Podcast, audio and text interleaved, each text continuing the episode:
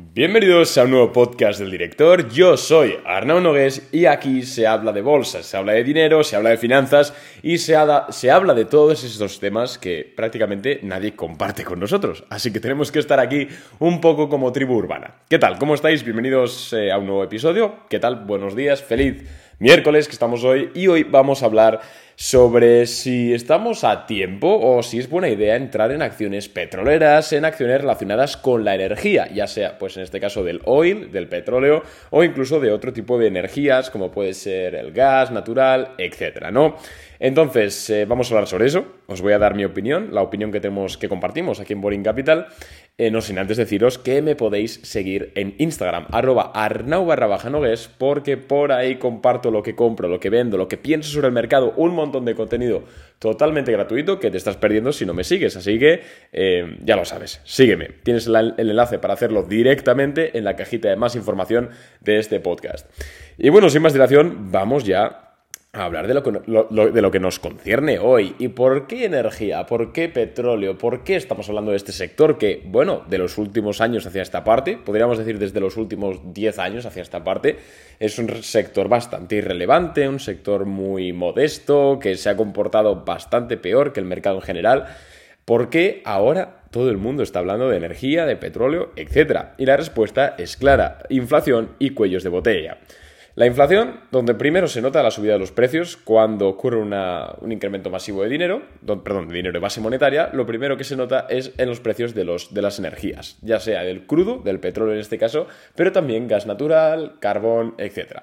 Y sobre todo materias primas, no solo energéticas, ¿eh? también, eh, pues por ejemplo, el uranio, aluminio, etc. Todas las materias primas que sirven, en definitiva, pues para construir, para crear, sobre todo son las primeras que tienden a subir precios. Por eso, cuando suben precios este tipo de empresas, venden los materiales más caros, las empresas que los compran para fabricarlos, es decir, los productores, tienen que subir el precio final del producto y luego la empresa que ofrece ese producto como un servicio tiene también que subir los precios. Por eso, siempre que vemos un periodo inflacionario, comienza, la mayoría de las veces, con una subida de precios grande de las materias primas.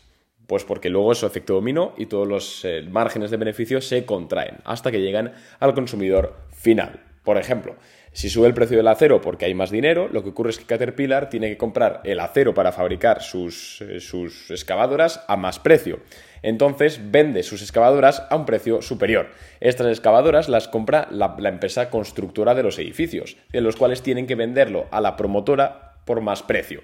Y la promotora te vende a ti eh, lo que sea, en este caso, pues vamos a poner que es un garaje o una casa, te la vende más cara. Al final, todo pues, eh, funciona con. Ahora, porque hemos puesto el ejemplo de maquinaria, pero desde simplemente con el teléfono móvil. El teléfono móvil lleva muchísimos componentes, obviamente, materiales. Pues si suben el precio, por ejemplo, Apple tiene que subirte el precio a ti para trasladarte la inflación.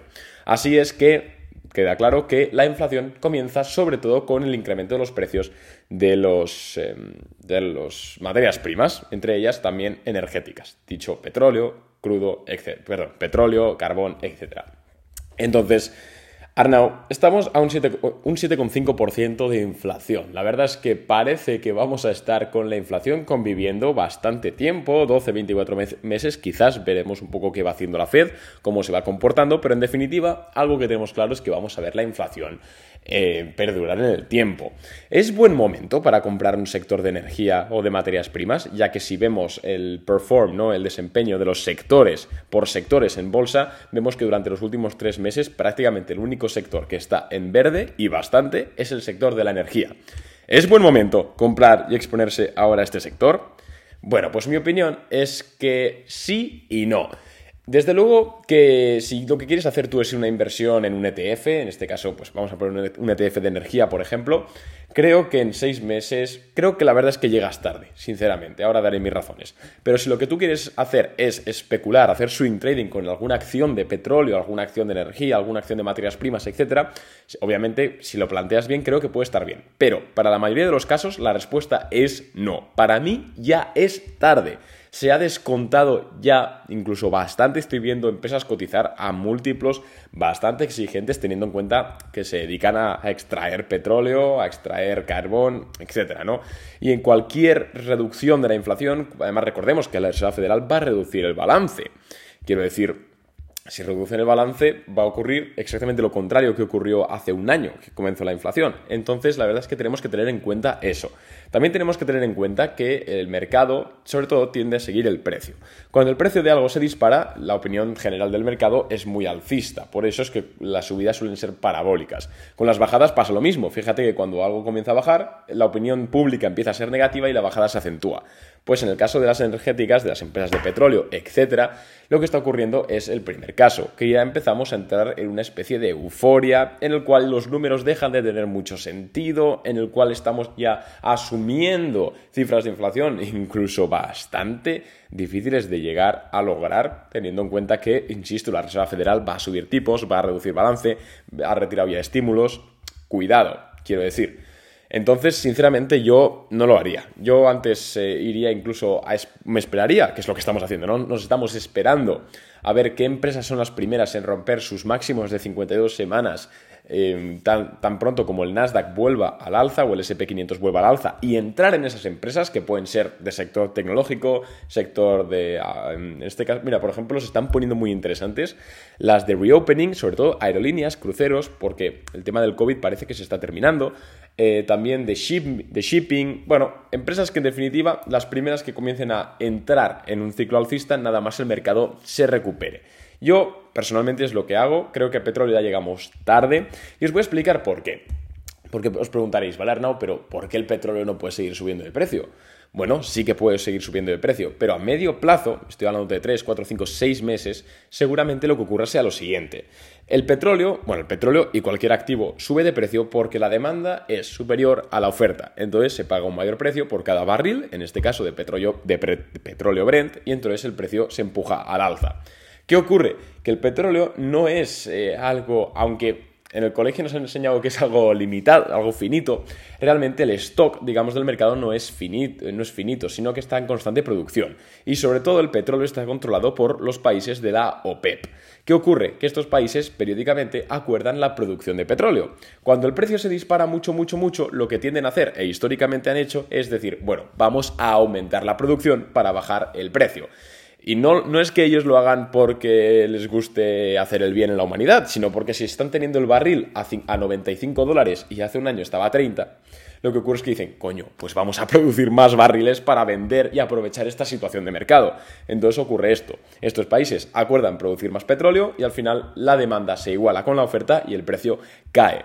Por eso, aunque obviamente no estoy hablando de forma categórica, puede pasar cualquier cosa, siempre hay que tomar esto con pinzas, Históricamente, y atendiendo un poco al sentido común, creo que ya llegamos tarde para acciones petroleras, sobre todo por esto, por ajustes en oferta y ajustes en demanda.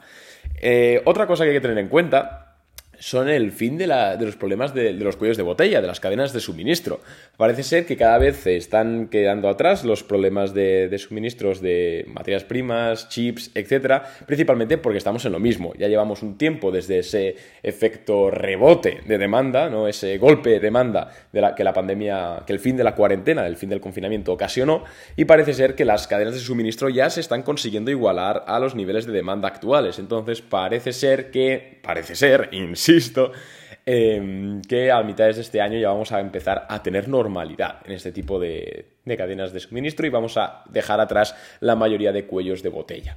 Esto, obviamente, para este tipo de empresas, las cuales pues se dedican a, bueno, se dedican no, sino que su negocio actual, su, bueno, su negocio no, su atractivo actual es esa subida de precios, lo que va a ocurrir es lo mismo que con el petróleo. Si las cadenas de suministro ahora ya son capaces de dar todo lo que se demanda, lo que ocurre es que no va a haber ninguna presión, no, es decir, no va a haber más, a ver cómo explico esto, no va a haber más demanda que oferta y así el precio ya no se va a empujar más al alza, sino todo lo contrario, pueden bajar.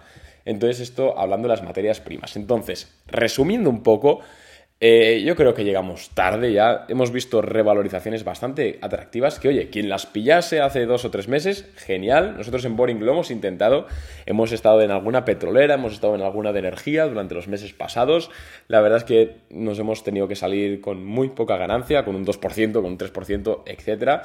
Pero bueno, mejor eso que una pérdida bastante fuerte. Pero, insisto, creo que es tarde para hacerlo ahora. Yo lo que haría y lo que estamos haciendo, como he dicho, es fijarnos en aquellas empresas que estén mostrando fortaleza, que estén mostrando fuerza relativa, que se llama, para cuando nada más el mercado vuelva a estar en tendencia alcista, a corto o medio plazo, podamos entrar en estas empresas que se han comportado bien durante las caídas y que durante los rallies pues tienden a lo que se conoce como super performance, ¿no? Super desempeño, tener un desempeño por encima de la media.